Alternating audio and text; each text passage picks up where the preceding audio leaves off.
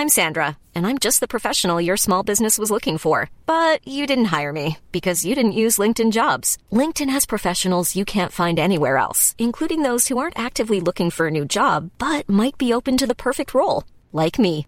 In a given month, over 70% of LinkedIn users don't visit other leading job sites. So if you're not looking on LinkedIn, you'll miss out on great candidates like Sandra. Start hiring professionals like a professional. Post your free job on linkedin.com/people today. Algunos números. 61 años de edad. 8 años en prisión antes de su primer escape. 60 millones de pesos por información que llevara a su captura. Poco más de un año de diferencia entre su segunda detención y su segundo escape. 12 semanas de juicio. 56 testigos, 32 mil páginas de documentos, 117 mil archivos de audio, 200 conversaciones intervenidas, culpable de 10 delitos a nivel federal por el gobierno de los Estados Unidos, cadena perpetua para Joaquín Guzmán Loera, el Chapo. Alto Parlante es un podcast creado con la idea de que juntos somos capaces de hacer un México mejor.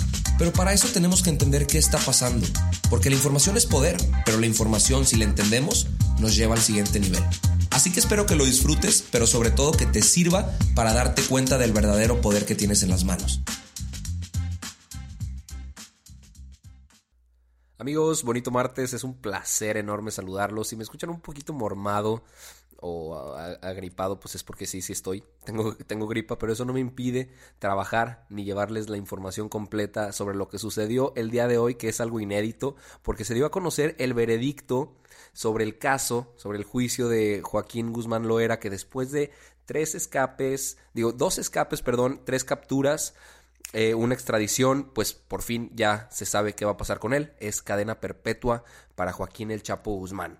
Pero pues les voy a platicar la información completita para quienes no conozcan la historia de todo lo que ha tenido que pasar para que se haya llegado al día de hoy.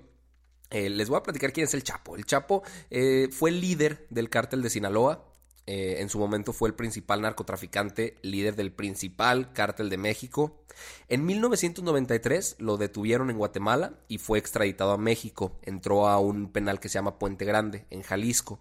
Ocho años después, en enero del 2001, se escapó y se convirtió en el segundo hombre más buscado por la Interpol y el FBI, solo después de Osama Bin Laden. Después de la muerte de Osama Bin Laden, en el 2011, Forbes, la revista, lo colocó en el primer lugar como el más buscado y calculó su fortuna en mil millones de dólares. El 22 de febrero del 2014, Peña Nieto anunció que había sido detenido en un operativo y lo metieron al penal del Altiplano en Almoloya, en el Estado de México. El 11 de junio del 2015, poco, poco más de un año después de haberlo capturado, pues ya se había escapado. La Comisión Nacional de Seguridad confirmó que el Chapo es el único hombre que se ha escapado dos veces de un penal de máxima seguridad. Eh, pero el 8 de enero del 2016, Peña Nieto confirmó que había sido capturado de nuevo. Entonces, esta vez no, no le dieron juego algún errorcito y fue extraditado a Estados Unidos por avión el 19 de enero del 2017 y lo metieron al Centro Correccional Metropolitano en Nueva York. El 5 de noviembre del año pasado, el 2018, comenzó su juicio y después de 12 semanas, el día de hoy, el 12 de febrero del 2019, fue sentenciado como culpable por 10 delitos imputados por el gobierno federal de los Estados Unidos. Pero pues vámonos por partes y regresemos a su primer captura. Esa sucedió en la frontera con Guatemala en 1993 y según testimonios, mientras él estaba en Puente Grande, le decían el jefe, don Joaquín o señor, esos eran sus, sus apodos, y tenía privilegios como un teléfono móvil, podía recibir a la prensa, eh, pasó de tener una educación inconclusa a terminar el bachillerato por ser considerado como alguien intelectual y era considerado también como alguien humanitario porque despreciaba el maltrato a presos. Se escapó escondido en un carro de lavandería y después se reveló que participaron 71 personas y 15 funcionarios del sistema penitenciario para poder lograr ese escape. La PGR, después de ese, de, ese suceso, ofrecía 60 millones de pesos y el gobierno de Estados Unidos ofrecía 7 millones de dólares a quien diera información valiosa que llevara al paradero y pues eventualmente a la detención del Chapo. En el 2014, en Mazatlán, lo volvieron a capturar en Mazatlán, Sinaloa, Esto sucedió cuando trabajaron en conjunto elementos de la Marina, de la DEA y de los Marshalls y cuando entró a la prisión de Almoloya en julio hizo huelga de hambre en julio del 2014 y en febrero del 2015 se dio a conocer un manuscrito donde se denunciaban malos tratos, eh, condiciones de insalubridad en celdas y en los alimentos que les daban a los presos. Entre los firmantes de este manuscrito llamó mucho la atención que estaba el Chapo y aparte algunos capos enemigos que teóricamente no tenían contacto entre ellos, no tenían comunicación, entonces esto como que dio mucha sospecha sobre la veracidad de este manuscrito. La noche del 11 de julio del 2015, a las 9 de la noche, entró a una regadera en la estancia 20 del pasillo 2, donde había un punto ciego de las cámaras y pues como que duró mucho tiempo adentro de, esa regadera y se dieron cuenta que se había escapado a través de un túnel. Sonaron la alarma de, emergencia, hicieron algún operativo alrededor de, de, la zona, cerraron el aeropuerto de Toluca, pero pues no, no lo encontraron. Solo encontraron el túnel por el cual había escapado. El 16 de octubre del 2015, en las colindancias entre Durango y Sinaloa, se le iba a capturar, pero logró huir y supuestamente en este, en este intento de captura lograron herir al Chapo Guzmán, pero no fue, no fue ningún balazo ni ningún, ningún ataque de, los federales, sino que cuando él intentó huir como que se cayó y demás, explicaron que, que se lastimó la cara y se lastimó un brazo.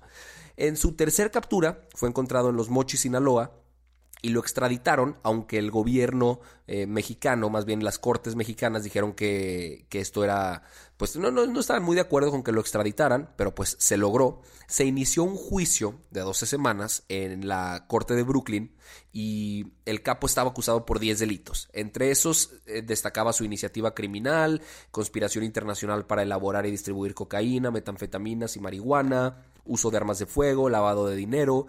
Hubo 12 miembros del jurado que estuvieron 36 horas en 6 días de deliberación.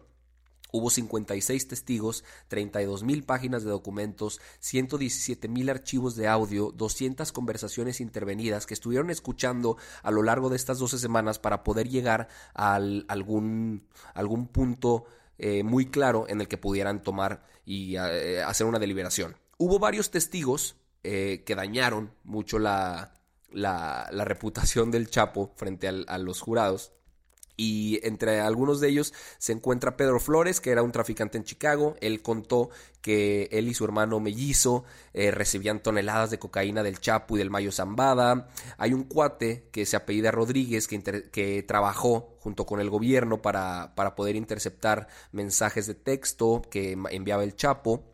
Eh, y también algunas llamadas. Hay un cuate que, es, que era contador del Chapo, que se llama Jesús el Rey Zambada, eh, y es el hermano del que seguramente les, les sonará mucho más, Ismael el Mayo Zambada, que sigue prófugo, por cierto.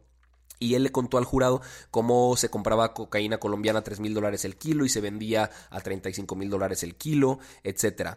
Eh, otro cuate, Miguel Ángel el Gordo Martínez, era expiloto y él contó que el Chapo recibía casi cada mes tres aviones llenos de dinero de la venta de drogas en Estados Unidos, cada uno con hasta 10 millones de dólares. Se tuvo también acceso a una llamada del Chapo con, con algunos proveedores colombianos, entre los que se encontraba Juan Carlos Chupete Ramírez, que era líder del cártel del norte del Valle, y platicó que con la ayuda del Chapo pudieron exportar más de 400 toneladas de cocaína a Estados Unidos desde 1989 hasta el 2007. Se entrevistó también, bueno, más bien se, tuvo como el, testimonio de un ex sicario que se llamaba Isaías Valdez Ríos, que le decían el Memín, y él aseguró que vio al propio Chapo torturar y ejecutar a narcos rivales. Eh, a uno lo enterraron vivo después de que el Chapo le disparó, y a otros dos les pegó tanto eh, con palos antes de ejecutarlos y después los quemaron. Perdón por esta información tan explícita, pero pues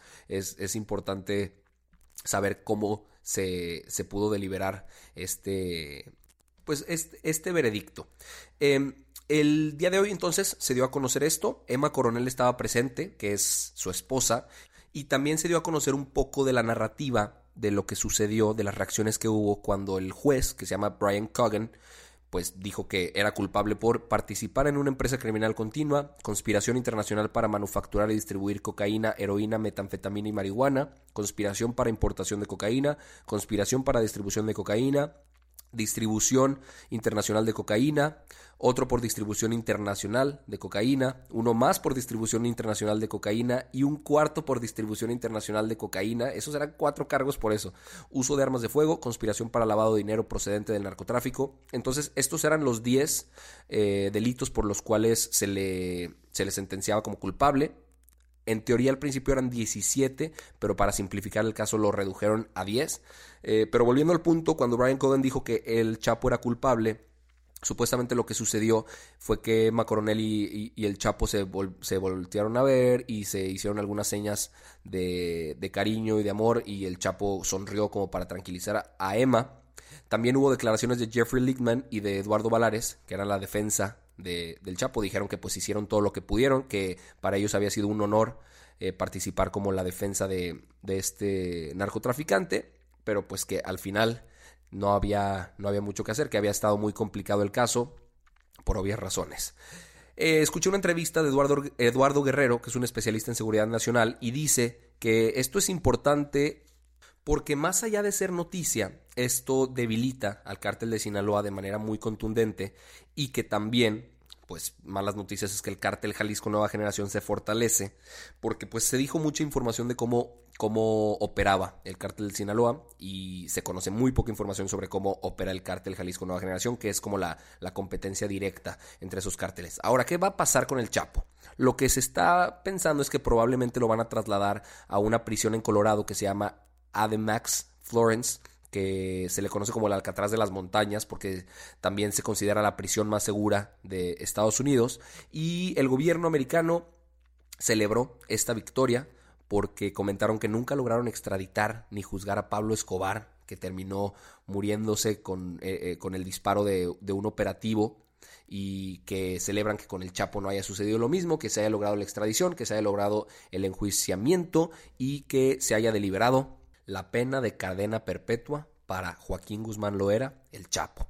Ahora las preguntas que a mí se me vienen a la cabeza es qué va a pasar con toda la gente que se pueden llevar entre las patas con este veredicto. Me acuerdo que cuando estaba el juicio, pues salieron nombres de varios expresidentes y exfuncionarios que estuvieron involucrados, eh, pues para poder dejar que todo el movimiento del cártel de Sinaloa funcionara. Eh, hubo varios, hubo varios nombres que algunos intentaron desmentir la noticia, pero vamos a ver qué sucede en los próximos días, a ver qué nuevos nombres aparecen, a ver qué noticias se desentierran y a ver qué información nueva conoceremos. Por lo pronto, esto es todo lo que tienes que saber sobre el juicio del Chapo. Obviamente te invito a que si te interesa investigues más información, pero esto es lo, básico, esto es lo que la, la, carnita de la noticia. Y si te sirvió para informarte y para, para conocer más sobre el tema, te pido un favorzote que compartas este episodio del podcast con quien más quieras, con quien creas que tiene que conocer un poco más acerca de este suceso importantísimo e inédito que sucedió el día de hoy. Y por mi parte es todo. Nos vemos el día de mañana con más información, más noticias y regresando al tema nacional porque también sucedieron cosas interesantes el día de hoy con la cuarta transformación y algunos otros actores de la política nacional. Entonces les mando un abrazote y gracias por haberme escuchado. Normally being a little extra can be a bit much, but when it comes to healthcare, it pays to be extra. And United Healthcare makes it easy with Health Protector Guard fixed indemnity insurance plans. Underwritten by Golden Rule Insurance Company, they supplement your primary plan, helping you manage out of pocket costs without the usual requirements and restrictions like deductibles and enrollment periods. So when it comes to covering your medical bills, you can feel good about being a little extra. Visit uh1.com to find the Health Protector Guard plan for you.